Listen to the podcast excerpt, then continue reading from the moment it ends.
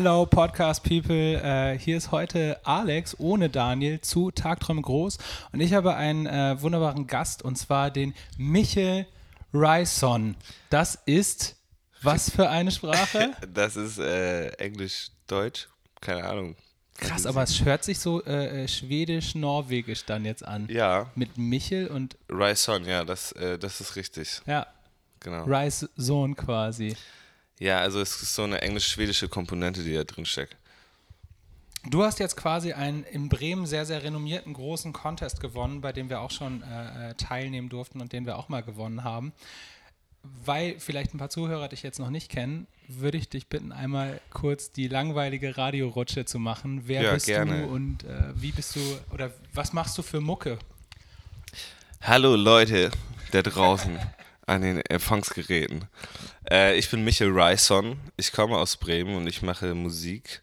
So, so ein bisschen Pop, Funk, Kram kann man schon, kann man schon nennen. Ich finde Genres immer schwer. Ähm, ja, ich bin 24 Jahre alt, bin hier in Bremen aufgewachsen, habe woanders studiert, bin wiedergekommen und mache Musik und habe meinen Job gekündigt. Ja. Krass, ja. Das wäre genau das, was ich, was ich, worauf ich dich später auf jeden Fall noch angesprochen habe, weil das finde ich schon irgendwie ein, ein, geiler Move. Du hast jetzt ähm, vor zwei Wochen äh, live in Bremen gespielt. Hast auch so eine ähm, quasi auf der Breminale schon vorher so einen Gig gehabt und jetzt Finalabend. Also das ist ja irgendwie schon ein wichtiger, wichtiger Contest hier in Bremen. Wie war das für dich, da, da auf der Bühne zu stehen? Was war das für ein, für ein Gefühl? Ähm, wow, so ein Gefühl war das ungefähr. Es war richtig krass, weil Schlachthof ja eh so ein Bremer Träumchen ist, würde ich jetzt einfach mal in den Raum stellen. Ähm, und ich wusste, was das für eine Bedeutung haben kann, dieser Abend. Und äh, ich hatte eh Bock einfach auf geile, gute Musik und alle Bands, die da waren, sind unfassbar gut. Riesen Shoutout nochmal. Ähm, und deswegen hatte ich einfach riesig, riesigen Bock. War aufgeregt, voller Vorfreude und einfach happy, dass ich an diesem Punkt überhaupt stehen durfte. So. Ja, super krass. Wir waren ja auch im, äh, im Publikum, haben auch ein bisschen mit der Jury gequatscht. Also als wir vor, oh, ich weiß nicht, 2014 oder so haben wir da auch gespielt und das war alles ist mittlerweile so, so surreal gefühlt lange her, aber ähm, ich finde irgendwie diesen Moment so abgefahren, wo du quasi äh, auf der Bühne stehst und dann auf diese Siegerverkündung wartest. Und es ist einfach so richtig krasser Nervenkitzel. Aber der eigentliche Abend oder der eigentliche Teil des Abends ist ja quasi die Show. Ähm, was hattet ihr da für, ein, äh, für, eine, für eine Zeit überhaupt? Also was hattet ihr für ein Set, für eine Setlänge? Ähm, welche, für welche Tracks hast du dich jetzt entschieden und warum hast du, sag ich mal, dein Set so gemacht für diese kurze Zeit, um dann letztendlich ja auch mit Ziel das Ding nach Hause zu fahren, sozusagen? Also jede Band hatte 30 Minuten Zeit, so zu performen.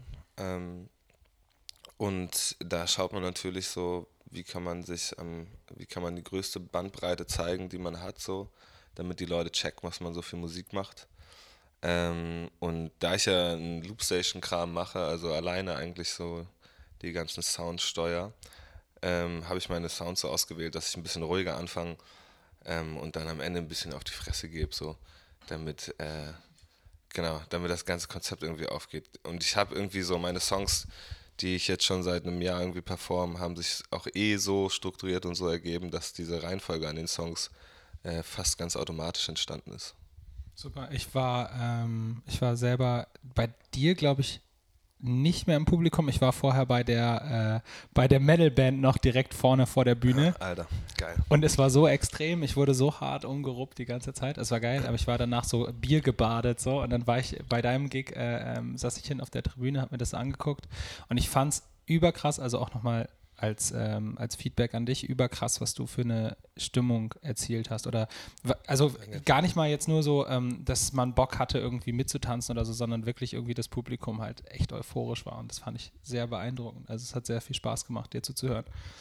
Fett. Ganz abgesehen Danke. davon, dass ich, äh, dass ich die Art der Musik, die du machst, halt persönlich einfach sehr, sehr feiere. Also ich mhm. ähm, bin du wirst diesen Vergleich hassen, aber ich bin ein riesen Ed Sheeran-Fan. Und, ähm, ja, habe ich schon mal irgendwann mal gehört. Hast du schon mal gehört, ne? Ja. Aber macht ja auch nichts, weil wenn es schön ja. ist, dann ist es halt schön und dann ist es egal, wo die Inspirationen herkommen. Und ähm, wie gesagt, ich fand es einfach äh, äh, eine richtig gute, gute Show. So, voll nice. Danke, Alter. Gerne. Voll lieb. Ähm, Du bist jetzt auf, ähm, auf Wohnzimmertour gerade die letzten Tage Genau. gewesen.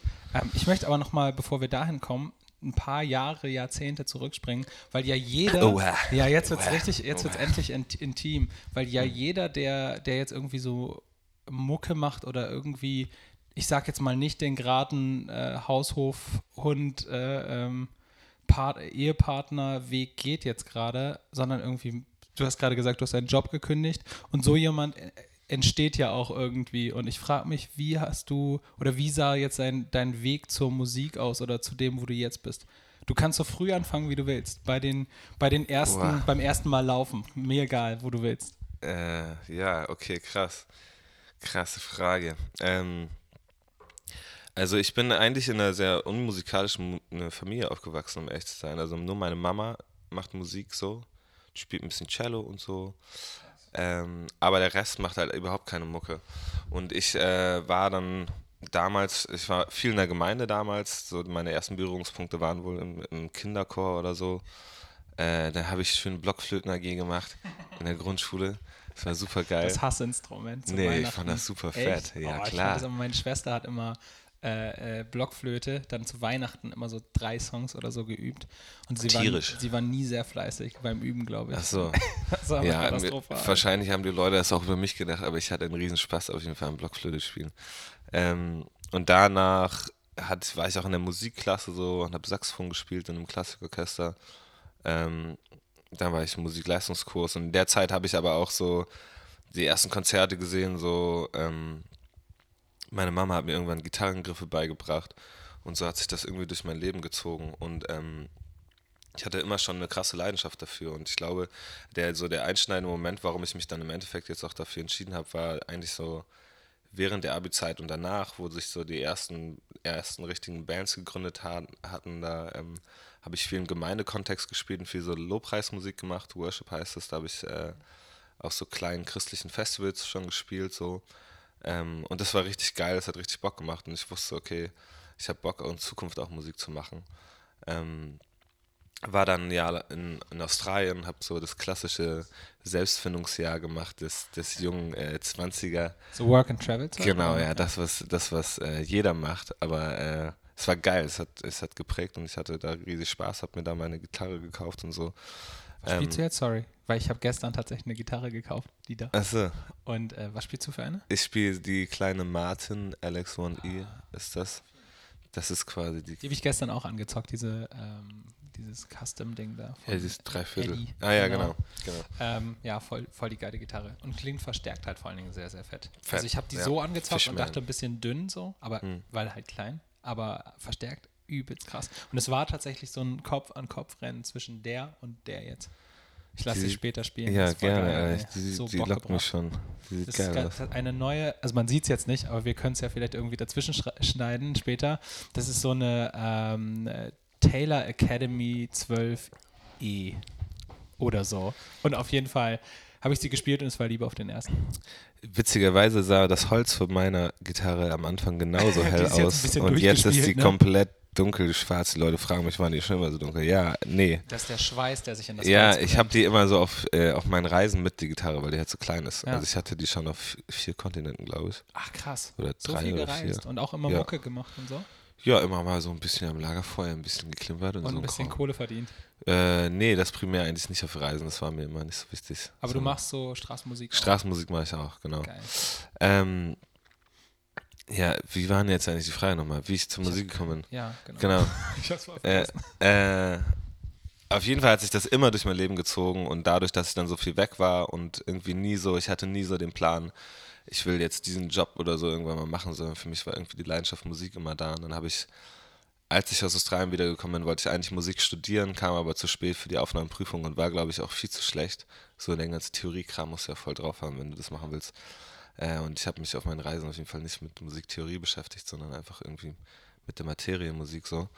Ähm, und dann habe ich angefangen, Journalismus zu studieren, habe das ganze Ding einfach in sechs Semestern durch, durchgerockt.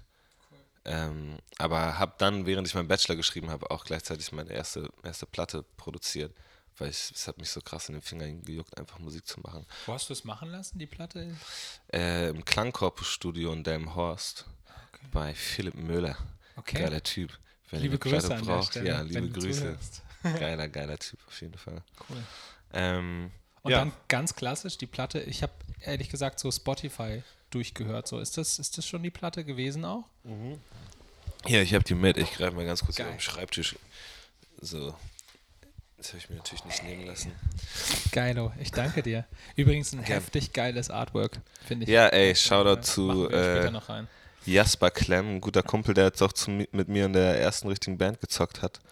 Ähm, der macht so Designkram, ey. Ich Mega der liebe, fette Typ. Ich liebe und ähm, das war auch immer mein, mein, meine Idee für unsere letzte Platte ist dann eben aus, aufgrund von, ähm, von man ist halt eine Band und man ist nicht allein und deswegen entscheidet man Sachen zusammen, ist es das nicht geworden. Aber mein Wunschtraum war immer so, ein, so einen kleinen Jungen äh, auf die, äh, auf die Platte zu machen, genau wie du jetzt, als so als in die, also weißt du, so im Kriegermodus, weil ich finde das immer, ich Also- finde so Kindheit ist so ein, so, ein, so ein Thema, was ich so, ich weiß nicht, wie es bei dir ist, aber bei mir zieht sich das so krass durch weil es einen ja schon irgendwo dahin bringt, wo man dann gerade ist. So. Und, ich glaube, gerade so in den Mit-20ern verarbeitet, fängt man so an, seine, ganzen kind, seine ganze Kindheit irgendwie zu verarbeiten. Ist bei mir zumindest so irgendwie.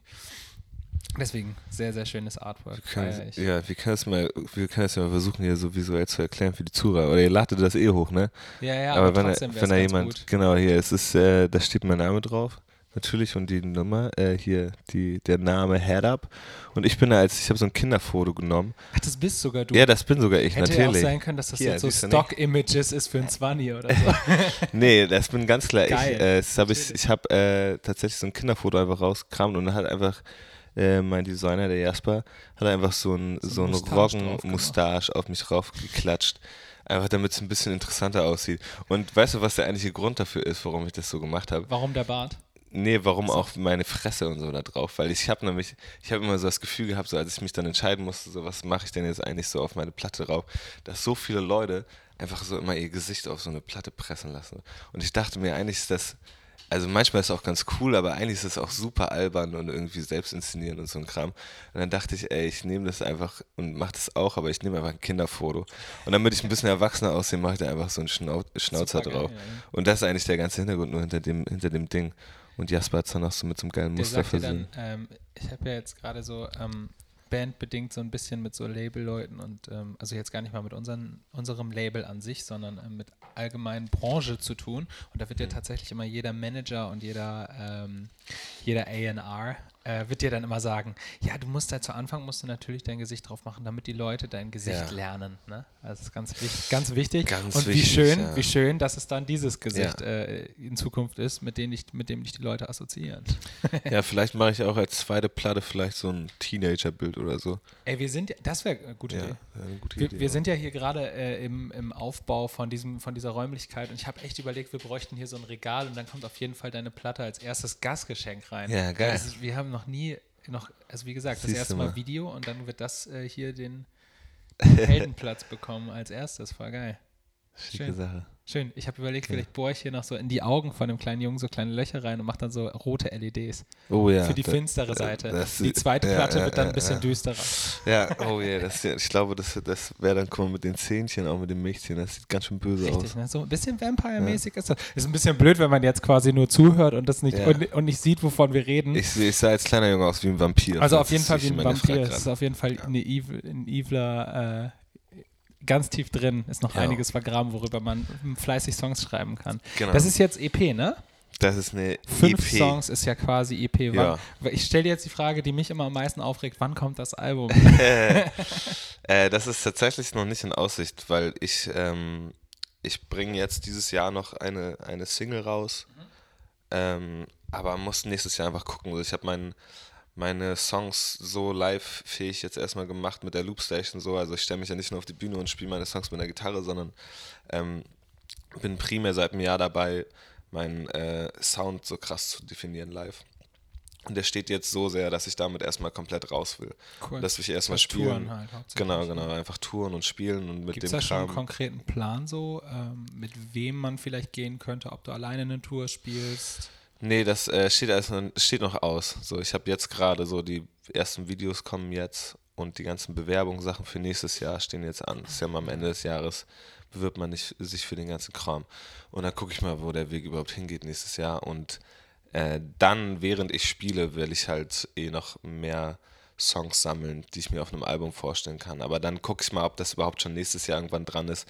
Ein Album ist halt auch sackteuer. Scheiße teuer. Ja, ja, deswegen, das ist auch noch ein Faktor. Und dann gucke ich mal, also ich mache mir da keinen Stress. Ich glaube, dass äh, die Musik, die ich jetzt gerade mache und die Songs, die ich habe, eh so ganz gut funktionieren. Und es ist jetzt für, für den Punkt, an dem ich bin, noch gar kein Album brauche, so. Sondern es gibt ja so diese Album-Release-Struktur, die es früher mal gab, die hat sich ja sowieso, ist ja sowieso komplett aufgebrochen Voll, vollkommen. heute. Also eigentlich keine, machst du ja nur noch Singles. Ja. Ne? Genau. Und dann mit den Singles am besten immer jedes Mal ein Hit und am Ende presst du deine Hits alle auf eine Platte. Genau. So, ich mache was, was Hits, hältst du, Hits, Hits, Was hältst du von der Entwicklung überhaupt? Ne? Weil das echt so, das ist was, was mich gerade irgendwie voll krass bewegt, weil man mhm. natürlich, ähm, wir haben ja jetzt quasi ein bisschen Budget von, von, von einem Label, um Songs zu machen. Und äh, es ist halt so, primär ist der Fokus halt wirklich einfach die Ansage, ey, schreibt Hits. Ja, also so krass das ja, klingt, aber scheiße. ja, ist mega. Also auch nicht, auch nicht nur, aber natürlich ja. jetzt in der ersten Rutsche, dass man wirklich einen Track hat erstmal, ähm, an dem man sozusagen ansetzen kann und sagen kann, okay, pass auf, der wird wahrscheinlich seine, also seine Kreise ziehen und wird halt Leute catchen. Hm. Ähm, weil sonst ist es schwierig, Leuten deine, den Rest deiner Musik zu zeigen, wenn es nicht einen gibt, den sie rauf und runter hören. Das ist tatsächlich so. Also ja, ja, klar. Also da gibt es ja, ähm, das, das, stimmt schon, wenn man das so als äh, Musik da als, als Businessmodell sieht irgendwie und guckt so, was catcht die Leute und was nicht. Aber ich finde so die, äh, die diese Release-Struktur, die es jetzt heute gibt, ähm, ist einfach zeitgemäß so, ganz klar. Also gerade mit den ganzen Streaming-Plattformen. Ja, und voll die krass kurze Aufmerksamkeit. Genau, genau. Es geht alles viel, viel schneller. Du musst öfter was ja. bringen, weil es äh, eine Informationsflut gibt so und die Leute kommen gar nicht hinterher. Deswegen ist es okay, nicht alle zwei Jahre einfach ein Album zu bringen, sondern zwischendurch mal was zu droppen. So, das finde ich, ich völlig find, in Also man kann sich, äh, ähm, finde ich ja gut darüber aufregen sozusagen, dass man dieses alte Modell vielleicht nicht mehr hat. Ähm, aber ich finde es jetzt auch gar nicht mal so businessmäßig gedacht, dass man zum Beispiel häufiger Tracks raushaut, weil das ja viel näher an dem dran ist, wie man ja. als Musiker eigentlich überhaupt arbeitet. Ja, ja, ne? voll. Weil voll. ich meine, am liebsten, also mein, mein Traumzustand von, von Musikrelease und Producing wäre, ich setze mich hier hin, ich produziere einen Song in einer also in einer guten Qualität, aber nicht in der heftigsten High-End-Radio, ich habe da 10.000 Euro reingebuttert Qualität und den haue ich dann auf Soundcloud raus. Das wäre ja. mein Wunsch so. Wenn das gehen würde, boah, voll nice. Also Dem steht ja theoretisch nichts im Weg. Weil rein, the rein, the rein theoretisch nicht, das stimmt. Ja, ja. praktisch ist es dann äh, doch so, dass man, wenn du die Möglichkeiten hast, in einem mega fetten Studio aufzunehmen, dann leuchten dir auch schon ganz schön die Augen. Ja klar, da muss man sich dann irgendwie entscheiden. Man will natürlich auch mit was Gutem rauskommen. So. Voll. Ja, ich denke, ich denke immer so, dass die Musik einfach für sich sprechen kann. Deswegen finde ich auch immer dieses Ganze mit, mit, mit Labels und so, dass man gucken muss, dass man da äh, sein, sein Single-Track hat, der catchy ist und der Rest, ja, mach mal hier vier, fünf Album-Tracks sind okay, die ja, hört eh keiner, die sind aber nur Lückenfeld. Oh, finde ich immer so schwierig, ne? weil ich denke halt, so jeder Song, den man eigentlich als Musiker macht, der hat schon eine krasse Bedeutung für einen. Und klar, catchen, catchen der, catcht der eine Song mehr oder weniger und klar, wenn man ganz hoch hinaus will und so, dann ist so ein Kram eigentlich wichtig. Aber auf der anderen Seite denke ich mir, ey, wie unwichtig ist das eigentlich so? Weil du machst ja nicht Musik, um äh, groß rauszukommen und eine Million zu verdienen. Kannst du auch nicht. Du machst Musik. Du würdest ja, du, ich, das habe ich auch immer so, so oft diese Diskussion, dass viele sagen, ja, und wann, wann ist denn der, oder willst du nicht den großen Durchbruch und ich mir so sage, ey, wenn du den großen Durchbruch willst, wenn du Geld willst, dann mach doch was anderes als Musik, weil äh, wenn du, das ist ja, wenn du es, ich weiß nicht, du machst ja auch schon vor lange so, ähm, aber du würdest es ja gar nicht durchhalten, wenn dein Anspruch die ganze Zeit wäre, ich möchte jetzt eine halbe Mille auf dem Konto haben. Weil das so unrealistisch ist als Musiker und so weit weg, ja. dass du kannst es nur machen, wenn du es feierst, so, weil sonst stirbst du dabei ja, einfach. Es gibt einen geringen. Prozentsatz an Leuten, die das irgendwie schaffen. Und äh, aber es ist natürlich schon möglich. Ich meine, es gibt genug Klar. Leute, ich will, jetzt, ich will jetzt keinen Namen nennen, aber ich finde, es gibt genug Künstler in der deutschen Popszene, die sind einfach, die sind einfach okay, aber die machen einfach das, was gerade gefragt ist, genau. was die Leute anscheinend hören wollen und was am meisten gepusht und vermarktet wird und deswegen funktioniert das und damit Klar. kannst du einfach Geld verdienen, weil die Leute fressen einfach das aus der Hand, was gerade was gerade gepusht wird. ja, wobei da ist es ja wirklich so ein richtig krasses Geschäft. Also es ist wirklich ein, ein Produkt dann einfach, ne? was dann vertrieben und ja. vermarktet wird und so ja. weiter. Und da muss man sich, glaube ich, echt die Frage stellen, ob man da Bock drauf hat, ob man das kann. Ich habe auch vollen Respekt für die Leute, die das machen, weil die sind halt, ich glaube, dass deren Expertise oder das, worauf die Bock haben, halt auch voll in diesen Business-Bereich halt einfach reingeht und dass ja. die einfach Spaß dran haben, das auch irgendwie zu vermarkten. Ähm, und Musik ist dann halt einfach ein Teil davon, aber nicht der Selbstzweck sozusagen. Ne? Ja, ey, ich habe da auch größten Respekt vor. Ich würde jetzt auch niemals sagen, so, ey, so ein Max Giesinger, ey, so ein Penner, was macht er eigentlich für einen Scheiß, so, sondern ich habe größten Respekt davor, dass er das äh, so durchzieht und dass er das macht und ich bin auch der Überzeugung, dass auch nicht jeder kann. So. Ey, voll, und der hat ja auch Skills, also das ja, ist schon krass. An, an dem Punkt zu kommen, wo er ist, das äh, erfordert super viel Arbeit. Ja. Ähm, natürlich sind, spielen da viele, viele Leute mit, aber es ist krass. Ist immer so einfach als junger kleiner Popelmusiker zu sagen, ja, so einen Scheiß würde ich niemals machen, das finde ich voll blöd. Aber selber hat man ja eigentlich noch nie die Möglichkeit dazu gehabt, sich überhaupt zu entscheiden. Und bis man da nicht ist und diesen Weg überhaupt gehen könnte, kann man da auch nicht abwertend drüber reden. Ich würde damit, ich würde eigentlich nur sagen, dass ich glaube, dass es nicht mein Weg wäre. Ich kann aber jeden verstehen, der das irgendwie geht. Mhm. Den Weg irgendwie geht. So nämlich. Auf jeden Fall. Wie ist das, wie ist das bei dir, wenn du sagst, ähm, okay, es gibt diesen, äh, diesen Erfolgsweg ähm, und du kannst es voll verstehen, heißt es ja im Umkehrschluss, dass das jetzt geplant zumindest überhaupt nicht dein Weg ist. Wie sieht denn äh, dann deine Vision von deiner musikalischen Zukunft aus? Also jetzt so Zeitraum fünf, sechs Jahre vielleicht. Ey, das ist super schwer zu deuten. Ich gucke da, also ich hätte letztes Jahr um diese Zeit noch, ich hatte überhaupt, hatte überhaupt keinen Plan, wo ich jetzt dieses Jahr stehe und äh, hätte niemals gedacht, dass ich irgendwo einen komischen Podcast aufnehme, weil ich live in Bremen gewonnen habe. So, es hätte mir das da jemand erzählt, hätte ich gesagt, okay, keine Ahnung, ob das stattfinden wird. Ähm, so mein, meine Wunschvorstellung von dem, was ich mache, ist, dass ich meine Musik und meine Leidenschaft immer weiter produzieren kann. So. Und ich hoffe, dass es genug Leute gibt, denen das, was ich tue, viel gibt. So. Weil für mich gibt es nichts Wertvolleres als Leute, die meine Lieder hören und sagen, ey, ich konnte mich da irgendwie wiederfinden, mir hat das irgendwas gegeben, ich war in meiner ähnlichen Situation. So, das finde ich pusht mega. Und deswegen mache ich Musik. Und das mache ich, das mache ich weiter so. Und wenn meine Reichweite sich erhöht, weil es mehr Leute interessiert und sich mehr Leute wiederfinden da drin, finde ich es cool. Und dann mache ich das und dann spiele ich auch, keine Ahnung, spiele ich in Club XY. Wenn es in einem Jahr so ist, dass es immer noch ähnlich ist wie jetzt, dann finde ich es auch okay. So, ich habe da keinen Stress mit, sondern ich will meine, meine Musik so machen, wie ich glaube, dass sie richtig ist. Und wenn sie, wenn sie Anschluss findet an was Größeres, dann ist cool. Aber ich setze mir da jetzt kein Ziel, so ich muss da und da sein, sondern ich glaube, die Musik, die ich mache, wenn ich sie ehrlich mache, wird sie an den Punkt kommen, an den sie kommen kann, ohne dass ich da irgendwie groß rumrühren muss. So. Ja, das ist ziemlich weise, glaube ich. Ja. ja, voll. Also voll. Ich ähm, äh, kenne kenn, kenn das von mir, weil das immer so der Anspruch ist den man, glaube ich, haben sollte, um irgendwie gesund mit dem ganzen Prozess so umzugehen. Aber ey, in der Realität muss ich ganz ehrlich sagen, so ich habe auch Phasen, wo ich denke, oh fuck, warum funktioniert das nicht? So, oder warum geht's nicht, warum funktioniert es ja nicht, ist ja Quatsch, weil das ja mein Brainfuck, es funktioniert ja ganz gut. Ähm, aber dann will man irgendwie irgendwas, so irgendwie, was man so Erfolg nennt, ähm, ohne dann hinter, hinten raus richtig zu wissen, was das überhaupt sein soll. Also was, was, was heißt das? Wenn ich jetzt sage, ich möchte erfolgreich sein mit meiner Musik, so bedeutet das, dass ich den Tower voll kriege hier in Bremen, den Club, so, ähm, das, das haben wir geschafft, so. Ist das Erfolg für, ist wahrscheinlich Erfolg, so. Ja, voll. Ne? Geil. Und äh, auf der anderen Seite, oder ist das halt das, äh, äh, ähm, eine Arena auszuverkaufen, so. du bist Ahnung, ja immer an einem Punkt, wo du, wenn du irgendwas erreichst und wenn du irgendwas schaffst, an einem Punkt bist, wo du hart für gearbeitet hast, dann verlierst, verliert man, glaube ich, das Gefühl dafür, wie viel das eigentlich schon bedeutet. Voll, Weil in der Musikwelt ja für, für Außenstehende entwickelt sich alles manchmal echt schnell, aber für einen selber, wo man sich Tag für Tag hinterfragt, entwickelt sich alles super langsam. Und wenn man dann ein Ziel geschafft hat, weiß man nicht, ist das jetzt schon ein Erfolg? Ey, aber ganz im Ernst, so wenn du dir, stell dir dein inneres Ich vor ein paar Jahren vor, bevor du überhaupt mal daran gedacht hättest, dass du mal den Tower mit deiner Mucke alleine voll kriegst. So. Ja, ey, wie geil ist das denn überhaupt? Ja äh, überhaupt das mal geschafft zu haben. Und es gibt, ey, man kann immer höher und weiter greifen als an dem Punkt, wo man gerade steht, na klar. Voll. Aber ich glaube, ganz wichtig ist, sich auf den Momentum einfach einzulassen und zu sagen, ey, das, was ich jetzt gerade habe, das, was ich mache, ist cool, so wie es ist. Und das ist der größte Erfolg. Allein, dass es ein paar Leute gibt, die das feiern, was du tust, du das feierst, was du tust, dass du ehrlich hinter deiner Musik stehst, ist ja äh, das größte Geschenk und den größten Erfolg, den du dir wünschen kannst. Und die Ausmaße, die das Ganze nimmt, die werden, keine Ahnung, werden entweder noch viel größer oder auch nicht. Aber am ja. Ende bist du der, der da immer stehen kann und sagen kann, ey, ich habe das gemacht und ich bin da stolz drauf. Na klar, auf jeden Fall. Auf jeden Fall.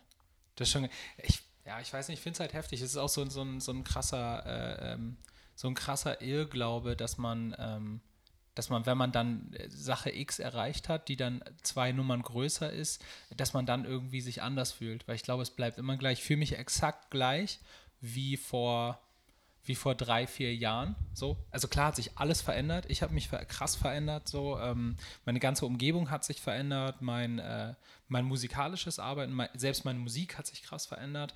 Ähm, und trotzdem fühle ich mich immer noch ähm, so ein Stück weit rastlos und äh, getrieben. Das ist so mein, mein Charakter. Also, du scheinst da ja viel entspannter ranzugehen.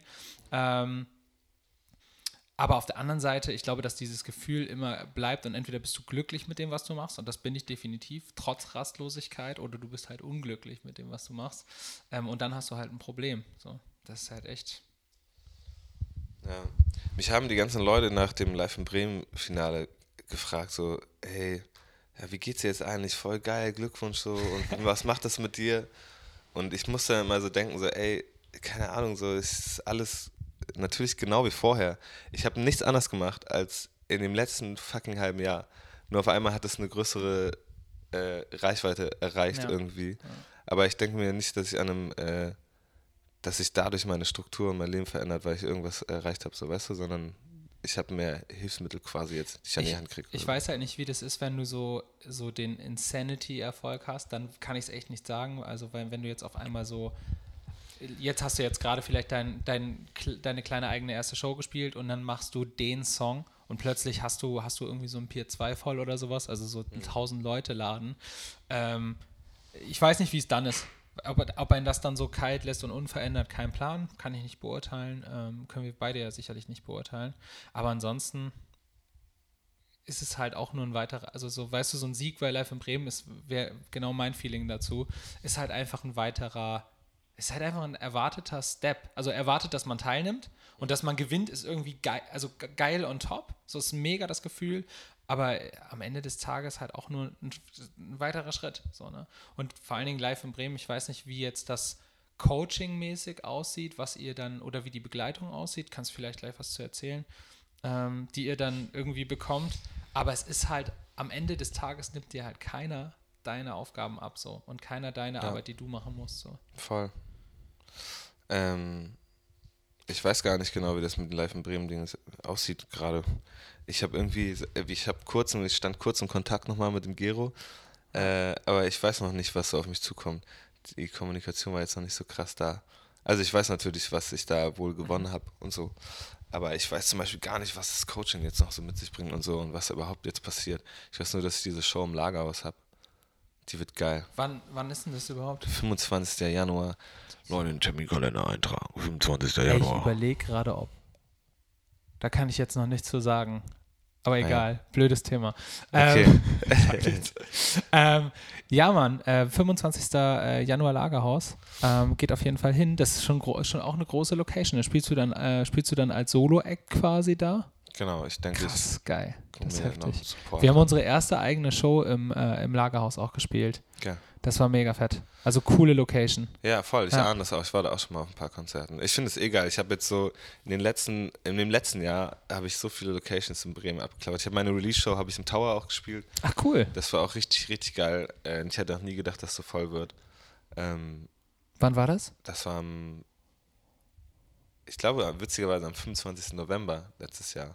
Das ist jetzt knapp ein Jahr her. Krass, ey. Genau. Äh, und da habe ich, ja, da habe ich, da waren glaube ich so 130 Leute da. Ist, der Tower ist natürlich hey, krass, nicht voll, nice. aber ey, ich bin auch so immer voll überfordert mit dem Kram, den ich machen muss, weil ich bin ja eh Solo-Künstler und ich mache auch alles allein. Ich mache mein Booking allein, ich mache mein Management allein, ich mache Social Media allein. Ich habe niemanden, der mir irgendwie hilft. So. Du hast im Social, auf deinem Social Media Kanal immer noch einen anderen Buddy irgendwie dabei, häufig, oder? Ja, der Nico, den ja. Shoutout, Digga. Nico ist mein bester Freund. Der, ist, der ist immer dabei, weil ich brauche immer so eine seelische und mentale Stütze, wenn ich irgendwo spiele, gerade wenn es größer wird. Ja. Der ist auch beim Schlachthof dabei. Äh, und der unterstützt mich da. Also ich habe echt viele Freunde, die mich da äh, immer pushen so und die auch mit dabei sind. Nico fährt mich immer irgendwo hin, so wenn ich einen Gig habe oder so. Ist richtig geil. Nice. Aber trotzdem bleibt am Ende des Tages natürlich alles an mir hängen. So. Ich weiß so, wenn ich mich nicht, wenn ich nicht aufstehe und meinen Scheiß erledige, mhm. dann äh, dann wird das nichts. Und 90 Prozent von dem Kram, den ich mache, äh, ist eigentlich gar, gar keine Musik, sondern nur Office-Scheiße. Ey, es nervt so ja. heftig. Der also wenn irgendwo, in diesem Raum ist der größte. ja, also, ja, ja. Das ist echt so abgefahren. Wenn irgendein das Booker halt das hier gerade ne? hört, ich bin da, komm rein.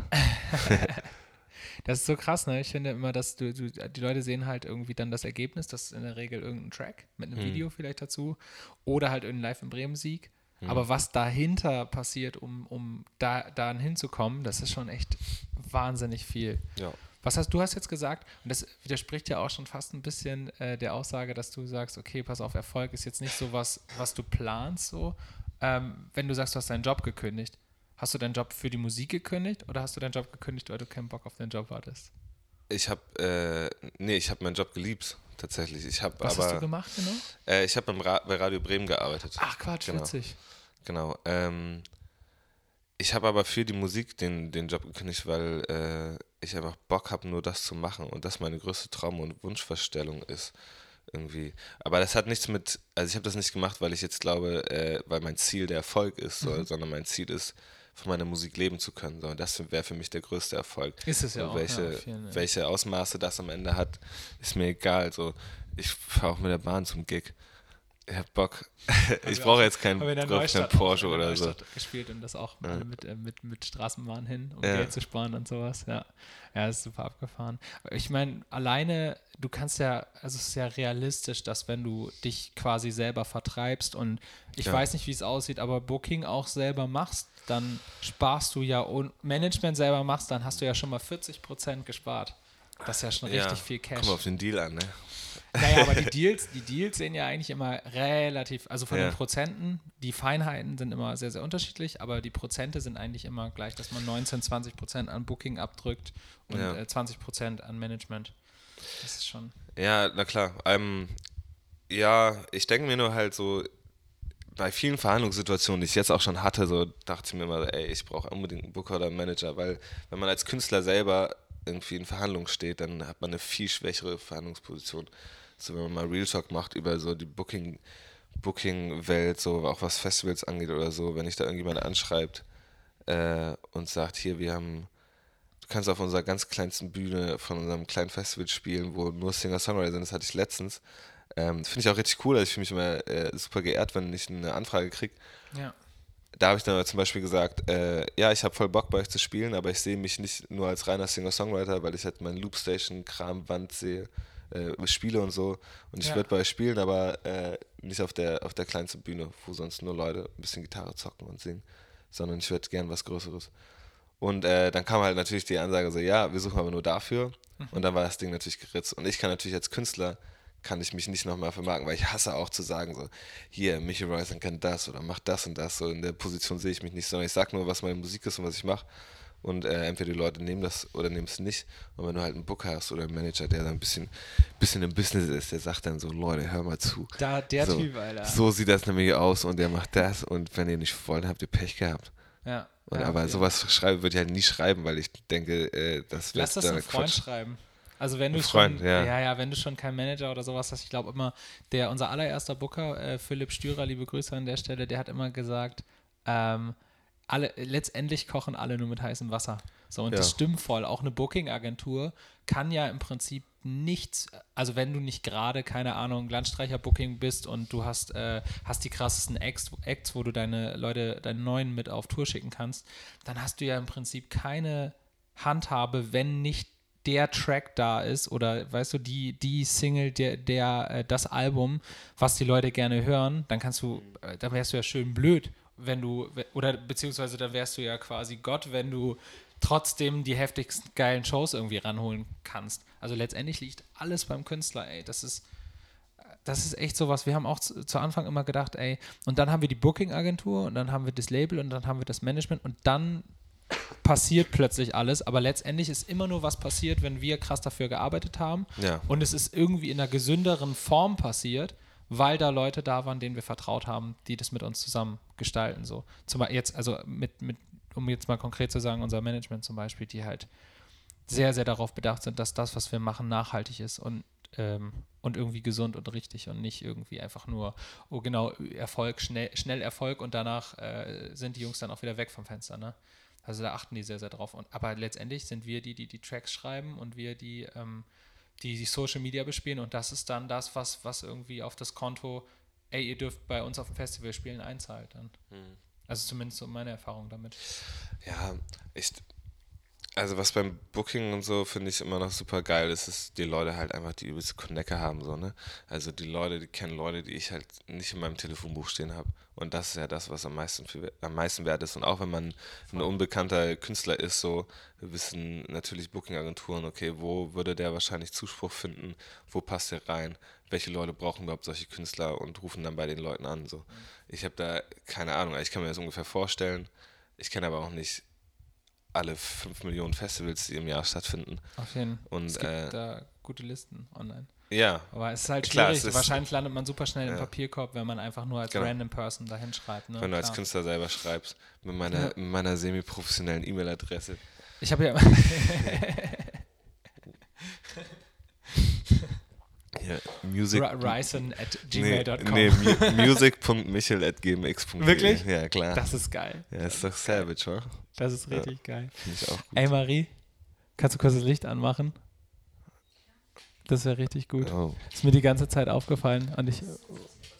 Ja, das Licht, das Tageslicht viel Ah, geiler. Oh, Leute, wenn ihr das sehen will, was Weil hier jetzt, jetzt, passiert. jetzt, jetzt werde ich wieder, jetzt werde ich wieder richtig wach. Ja, Ähm, du hast jetzt äh, ähm, Wohnzimmertour gemacht und gestern Abend war ein bisschen länger. Du hast ja heute als Wunschgetränk den, einen Tee gewünscht. ja ähm, das hat aber, ich habe äh, gar nichts getrunken oder äh, gar nichts geraucht oder so ein Kram. Ich bin einfach, ich habe Mittwoch die Tour gestartet und äh, bin Mittwoch direkt mit einer Erkältung aufgewacht. Scheiße.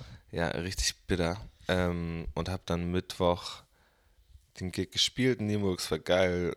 Donnerstag waren wir hier in Bremen. In Nienburg auf Wohnzimmer oder was? Genau, so ein ganz kleines, muggeliges Wohnzimmer. Geil. Da waren so zehn Ladies am Start. Es war War das das. Dachterrassending? Nee, das war gestern. Das war genau. gestern in Bremen auch. Genau, das war hier in Bremen in der Neustadt. Ähm. Freitag ging es mir echt so scheiße, dass ich den Gig absagen musste. Also, Sabel, wenn du das hörst, es tut mir sehr, sehr leid. Ich habe noch nie einen Gig abgesagt, aber es ging echt nicht. Ich konnte nicht mehr singen. Ähm, und war froh, dass ich gestern irgendwie ein bisschen über dem Damm bin. Oder beim Damm war, dass ich wieder performen konnte quasi. Und heute ist meine Stimme so, wie sie ist, nicht weil ich irgendwie zu viel gesoffen habe und mir ist, äh, mich im Erfolg suhne von Live in Bremen, sondern weil ich meinen Job ernst nehme und äh, einfach erkältet bin und mich versuche zu schonen. Äh, heute, ich bin ohne Scheiß, ich bin heute aufgewacht und hatte so einen dicken Brocken, weil ich konnte überhaupt nicht reden. Ich dachte so, Alter, wie soll ich denn jetzt hier Ja, eine einfach ein Stunde bisschen, ne? Podcast labern, wenn ich überhaupt irgendwie bei jedem zweiten Satz husten muss. So. Aber äh, es hat sich ja geklärt. Ey, wir hatten das in der letzten Folge, da hatten wir den Daniel Mangel hier, der macht hier Hood-Training in Bremen und ich war auch Ja. die ganze Zeit so am immer so in die, in die Ecke so husten, damit es halt nicht irgendwie auf der Aufnahme landet und dann halt Ja. äh, zwischendurch anhalten und dann kam es aber, wenn du wenn du es unterdrückst, kommt es halt doppelt so, ne? Das Genau, einfach alles raus. Vielleicht auch ins Mikro rein. La lass, uns, lass uns mal eben schnell in, die, äh, äh, in, den, in den letzten Teil reinjumpen. Das Ja. sind so kurze, kurze Fragen und dann die Antwortlänge kannst du selbst entscheiden. Ähm, ich habe die Frage, glaube ich, neulich das erste Mal gestellt und ich finde die, ich find die immer noch voll sexy.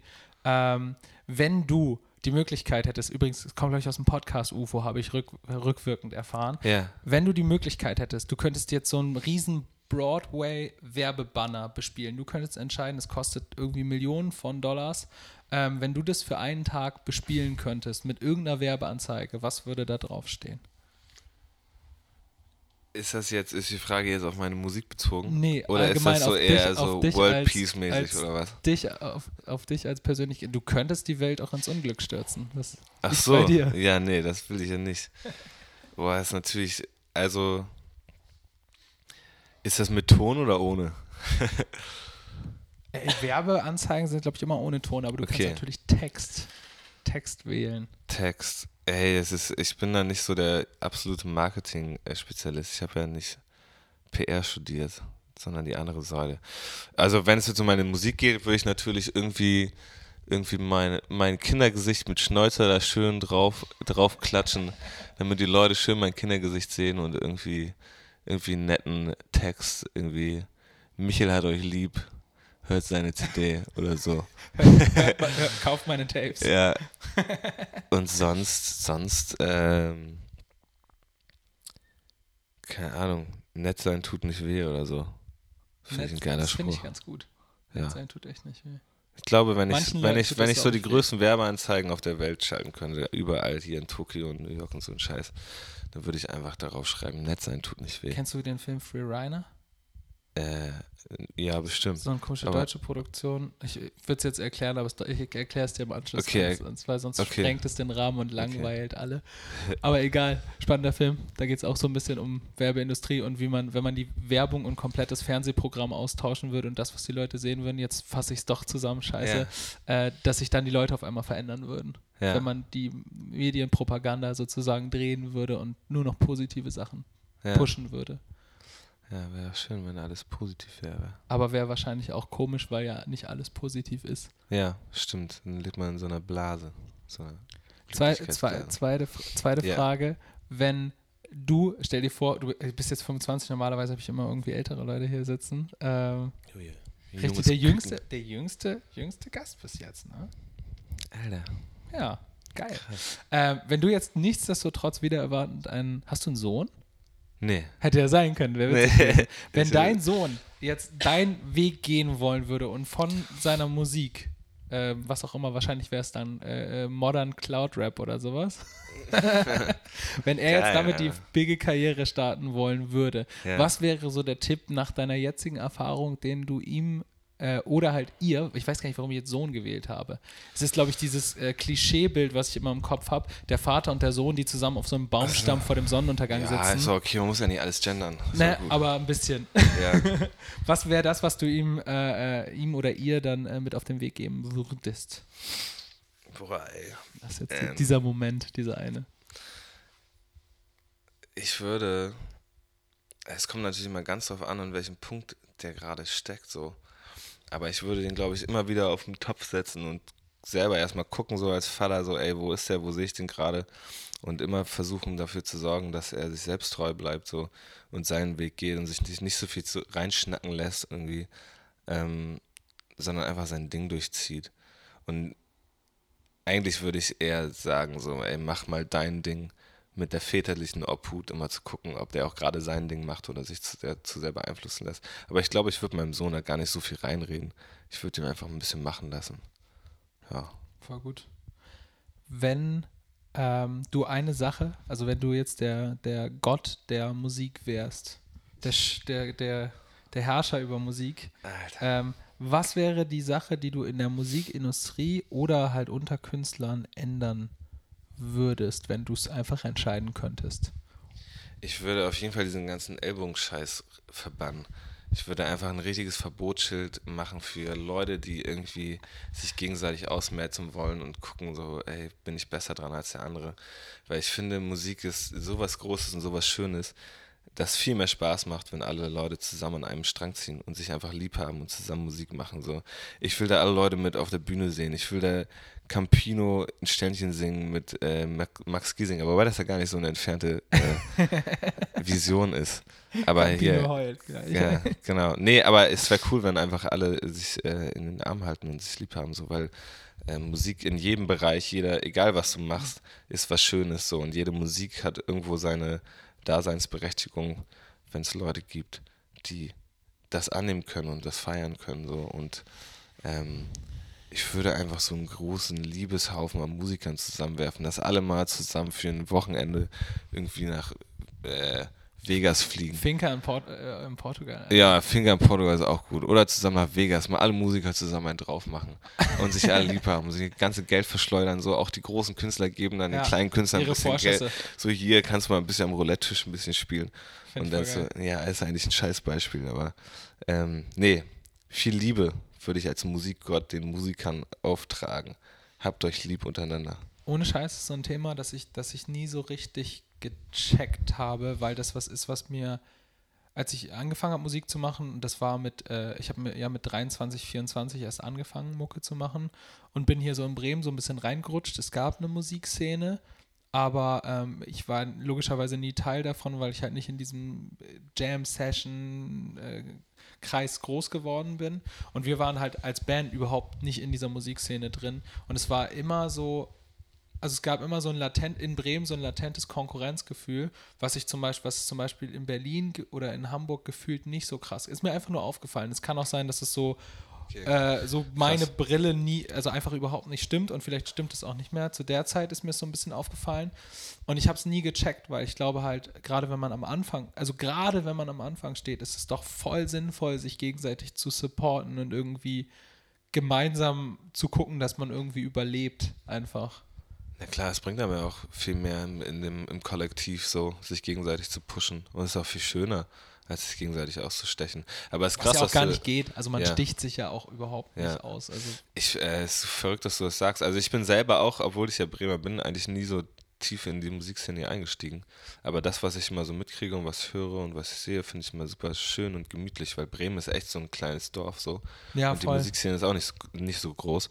Und äh, ich habe immer das Gefühl, dass hier sehr unterstützend ist. Ich höre das immer eher. Ey, das war zu, zu, auch zu, eher zu, zu Anfangszeiten, vor, also. vor drei, vier Jahren okay. gefühlt so. Ja, da habe ich Mittlerweile ist es halt auch voll anders. Wir sind ja, ja. Ähm, selbst ähm, proberaummäßig äh, im, in den HBN-Studios, wo jetzt auch die äh, Live in Bremen Coachings stattgefunden haben. Und da sind ja auch, also jede Band aus Bremen verirrt sich gefühlt irgendwann mal dahin.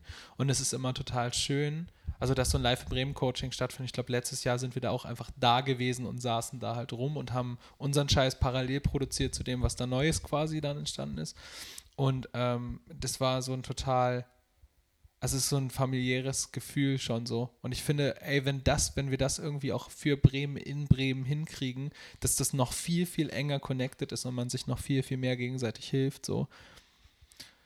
Muzzletough, ne? Das wäre schon ganz geil, ey. Ja muss man sich vielleicht auch jeder Einzelne mal da fragen, was man dazu beitragen kann oder wie, wie das aussehen kann. Ja, es gehen ja alle Leute mal weg. Ich gehe jetzt auch weg, leider. Wo gehst du hin? Aber ich, ich gehe nach Köln. Ah, krass. Ähm, jetzt am 1.12., weil, äh, aber nicht, weil ich äh, keinen kein Bock mehr auf Bremen habe, sondern weil ich irgendwie nochmal nach einem anderen Input suche für mich. Und deswegen gehe ich jetzt auch um bestimmte Zeit nochmal irgendwie weg und weil ich da so ein Musikernetzwerk habe mit Leuten, denen ich einfach gerne mal ein bisschen hängen will und mir da ein bisschen eine Scheibe abschneiden kann von denen. Und ich habe Bock auf Sessions und viel Spielen ja, und Cafés und das ist, halt in Bremen leider nicht so möglich. Das müsste man halt aufziehen. Da brauchst du halt jemanden, der äh, das mal richtig in die Hand nimmt. Der das hauptsächlich halt macht, genau, ne? Genau, aber ja. das ist halt immer schwer in so einer kleinen Stadt. Aber ich meine, es ist ja trotzdem schon was da für diese Größenordnung so. Auf jeden Fall. Ich finde echt, dass das noch mehr irgendwie ge gepusht werden kann. Also vielleicht an die Leute, die zuhören, tut uns den Riesengefallen und geht einfach auf Konzerte. Nicht auf unsere Konzerte, vielleicht auch auf unsere auch Konzerte, auf unsere Konzerte aber äh, geht einfach mehr auf Live-Konzerte, weil äh, klar, die Elektro-Party bringt hart Bock und so und, und Pillen schmeißen und alles geil und, ähm, und fette Bässe und Party, tanzen und so. Ähm, aber ey, Live-Musik ist so wichtig einfach. Es ist so unfassbar wichtig. Und wenn, wenn man das nicht unterstützt, dann stirbt sowas halt einfach. Und ähm, wie gesagt, ey, wenn irgendein Eck cool ist und den, den feiert, dann, ihr feiert den, dann geht auf die Konzerte. Einfach weil das die Form der Unterstützung ist, die wirklich was bringt. So. Ja. Ich finde auch immer, äh, ich, ich finde, es muss eher so ein Grundbewusstsein auch bei den Leuten irgendwie mal wieder am Start sein. Also ich merke das jetzt immer so krass, wenn ich Wohnzimmerkonzerte spiele. Äh, und dann äh, am Ende, also ich spiele immer auf Hut so. Ich, es gibt keine Gage oder so und niemand muss mir jetzt irgendwas zahlen, sondern ich spiele da und sage den Leuten am Ende vom Konzert, ey, überlegt euch, wie viel das hier wert ist. So. Ich freue mich, dass ihr alle da seid. Die Hauptsache ist, dass die Musik hört, aber guckt mal so, ob ihr was dafür geben wollt. Und es ist krass, was für eine Bereitschaft da dann auch ist bei Voll, den Leuten. Also die Leute geben richtig gern richtig viel. Ja. Manchmal äh, hört man aber so, wenn man irgendwie mit Leuten schnackt, so, oh ja, hier spielt der und der in das Konzert, ey, Karte 15 Euro und die Leute so, boah, weiß nicht, boah, es ist aber hier äh, ein bisschen viel. Und ich denke so, aber 20 Leute schmeißen dann. Ja, das, ja ja, nee, das, das ist geil, aber ich meine so, ey, du gehst, wenn du feiern gehst, kaufst du dir zwei Cocktails und bist es bei Es ist wirklich so, Euro. ne? Ohne so, und Scheiß, man ja. hat diese, man hat gar nicht dieses, dieses Verständnis von, von diesem Wert von Geld ein. Weil so viel Musik. da ist. So, ja. ich, guck mal, ich schmeiß Spotify ein. Ich habe ich hab in meiner Sammlung jedes Lied der Welt gerade. Nicht jedes, aber fast jedes, weil ich Spotify habe für 10 ja. Euro im Monat. Das ist irre, Alter. Früher hat man noch, hat man noch auf, äh, auf Alben gespart. Und ich will jetzt gar nicht mal das alte, bessere, coole, tolle äh, irgendwie ähm, so nostalgisch da hinterher weinen. Ähm, aber trotzdem irgendwie, was ich halt, was ich halt schon finde, ich, oder wo ich schon den Trend hingehen sehe, ist, dass man halt so ein, zwei Künstler hat, die man halt sehr intensiv begleitet so. Und ähm, mit denen man sich halt auch wirklich tiefgreifender befasst es gibt halt einfach so viele und man pickt sich dann halt einfach seine zwei, drei, vier, fünf raus. So und die begleitet man halt richtig. So. Und das wäre halt, glaube ich, so, also ist, glaube ich, so meine Vorstellung, weil es wird, es muss irgendwann wieder persönlicher werden. Es kann nicht ewig auf dieser auf dieser Social Media, man droppt jetzt einen Song nach dem anderen und macht so ein bisschen Party auf Instagram Stories, da kann es ja. ja. nicht bleiben so. Ich glaube, da wird es einen Trend zurückgeben, dass man mehr, dass man, ey, ohne Scheiß, dass die größten Bands halt auch wieder äh, mehr Wohnzimmerkonzerte und sowas spielen. Oder, keine Ahnung, eine eigene Konzertlocation etablieren oder was auch immer. Ja, ich habe keine Ahnung, wo das Ganze hingeht. So. Das kann man, glaube ich, echt nicht sagen, weil sich das so krass im Wandel befindet. Aber klar, ey, äh, die Live-Branche wird, glaube ich, gefühlt irgendwie größer gerade, denke ich so. Ja, weil die Leute sie wieder connecten wollen, ja. Alter. Du kannst, also ich finde Instagram-Stories machen mir persönlich auch voll Spaß und, ähm, und Facebook und so. Aber ähm, am Ende des Tages so richtig connecten tust du nach wie vor mit den Leuten auf den Konzerten, wenn du mit denen redest. Ja, klar. So, ich, oder live ist halt. eine Plattform so. Ja. Ich finde es auch super nice. Ich finde es cool, dass man die Leute mitnehmen kann, so, aber das ist ja auch nicht so, die Leute folgen ja nicht wegen deinen Instagram-Stories. Es sei denn, du machst verdammt gute Instagram-Stories. Aber ansonsten ist es ja echt nur so ein, die gucken, was bei dir abgeht und kommen dann zu den Konzerten. So. Ja, auf jeden Fall. Ne, glaube ich. Ich habe gerade ähm, spontan die Idee, dass es auch mal witzig wäre, wenn, ähm, wenn nicht nur quasi ähm, wir irgendwie Frage-Antwort-Spiel machen, sondern wenn du jetzt, wir haben jetzt im Schnitt, glaube ich, ich habe mal neulich nachgeguckt, drei bis 400 Zuhörer, die das ja. sich reinziehen. Moin Leute. Und es sind ja ein paar. Und wenn du jetzt quasi Musikbegeisterte etwas fragen könntest, was wäre eine Frage, die du an die Leute hättest, so als abschließende Frage? Boah, er stellt mir von einer Aufgabe hier. Richtig das geil, ne? Die Leute jetzt Und das vorstellen. um diese Uhrzeit, ey. Das ist krass. Ähm, ja, Leute da draußen an den Empfangsgeräten. Ich bin gespannt, ich hoffe, ob jemand antwortet. Ich hoffe, alles ist gut jetzt. eingestellt. Ähm, ich muss mal ganz kurz in meinem, in meinem Gehirn diggen nach einer coolen Frage, die auch irgendwie Sinn macht. Hm. Ja, ich frage einfach mal so ganz plump, was würdet ihr euch von, von kleinen jungen Bands, vor allem, vor allem live wünschen? So, was ist eure Erfahrung, die ihr haben wollt, wenn ihr auf ein Konzert geht? So, einfach so dahingestellt. So, was ist die Erfahrung, die ihr euch wünscht? Wenn ihr also wenn man, wenn man sich durchringt, 15 Euro für den Gig ja. auszugeben, was, was erwartet man genau. von so einer aber Show? Auch nicht, das nicht, interessiert mich auch mega. Ja, nicht, ja. nicht, aber nicht von so großen Künstlern, so, sondern von Leuten, ja. Äh, die gerade... Wo man noch nicht 10.000 in eine Lichtshow investiert genau. hat und so. Genau, von Leuten, die einfach gerade so ein bisschen am, am, am Starten sind oder schon ein bisschen weiter und die einfach ein Konzert geben. So. Das Ey, ich, ich schmeiß noch eine Frage hinterher. Ich gehe jetzt einfach mal davon aus, dass die Leute, die zuhören, ähm, halt sich wirklich krass für Musik interessieren, sonst würden sie sich hier nicht eine Stunde das Gequatsche reinziehen. Ähm, von daher die Frage, ähm, warum oder was, was ist es denn überhaupt, was euch dazu bewegt, auf Konzerte von kleinen, kleineren, unbekannteren Bands zu gehen? Ähm, und was feiert ihr vielleicht daran sogar mehr als an einem großen Act? Das wär, würde mich sehr interessieren. Hm. Ja, das ist eine gute Frage. Gute Frage. Liebe Leute, vielen Dank fürs Zuhören dir vielen, vielen Dank fürs Herkommen, trotz Erkältung und äh, früher ja. Morgenstunde. Ja, ähm, ich, wir Gerne, im Namen von Daniel und mir wünschen dir auf jeden Fall alles, alles Gute, dein, dein Ding mit deiner Musik zu machen und halt ähm, so erfolgreich wie, wie nötig oder möglich zu werden damit, um halt, keine Ahnung, man, den Skoda oder den Volvo davon irgendwann bezahlen zu können und einfach ein normales Leben zu führen, weil es halt so schwer ist, da eben selbst dahin zu kommen. Ja. Also dabei alles Gute und ähm, danke, Alter. Hoffentlich bis bald mal. Ja, war schön. Ich danke dir. Geil, Mann. Ciao. Ey, ich habe noch mal kurz einen Shoutout. Darf ich den rausbringen? Voll gerne. Ich, ich gebe einen kurzen Shoutout an den Prosecco-Dienstag. Die Jungs wissen, was gemeint ist. Wir machen nämlich einen kleinen WhatsApp-Podcast, aber nur für uns. Echt? Ja, aber es ist nur für uns drei. Untereinander mit zu dritt? Ja, wir gehen immer, wir gehen immer dienstags Prosecco trinken im Viertel und dann nehmen wir mal einen Podcast auf. Aber den hört niemand, der ist nur für uns. Den machen wir mal, wenn wir da ein bisschen, ein bisschen einen drin haben. Ey, kannst du mir einen Ausschnitt schicken? Ja, ich Dann kann schneide ich das hinter. Ist das, ist das so richtig drunk witzig? Ja, das, ich würde mir jetzt mal anmachen, dass es schon ganz witzig ist. Ich kann dir das rüber schicken. Schick mir das rüber, ich hänge das direkt wir haben, dran. Wir haben überlegt, das so als WhatsApp-Podcast-Format zu machen, dass nur die Leute, die es wirklich haben wollen, das per WhatsApp einfach geschickt bekommen. Hey, ihr seid ja richtige Füchse. Ja, aber es ist halt eigentlich nur betrunkenes Gelaber. Aber was man sich aber gut anhören kann, wenn man mit dem Kader aufwacht am Sonntag. Also Friedhof Nico.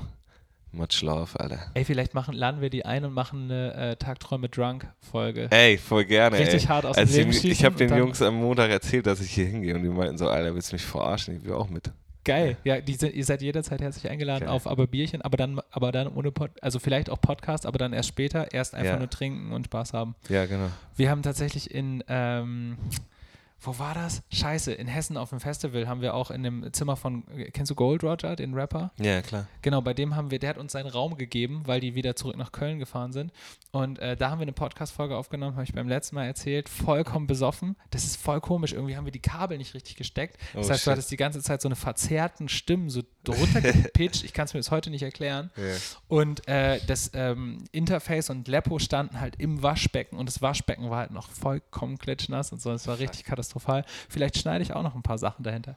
Liebe Leute, ihr hört jetzt ähm, den, den Prosecco Dienstag, Prosecco-Dienstag. Pro, Prosecco Dienstag und Ja. andere Drunk-Geschichten. Viel Spaß damit. Ciao. Der Podcast mit Fritjof, Nico und Michel. Prosecco Dienstag! So, erstmal müssen wir gerade die, äh, das erste Missverständnis aufklären, weil wir im Norden haben das grundsätzliche Problem, dass Leute in Bremen denken, sie könnten sich mit Moin Moin vorstellen. Trugschluss. In Bremen sagt man Moin. In Hamburg sagt man Moin Moin. Und wir sind hier nicht in Hamburg, wir sind hier in Bremen. Und deswegen, Jungs, was sagen wir? Moin!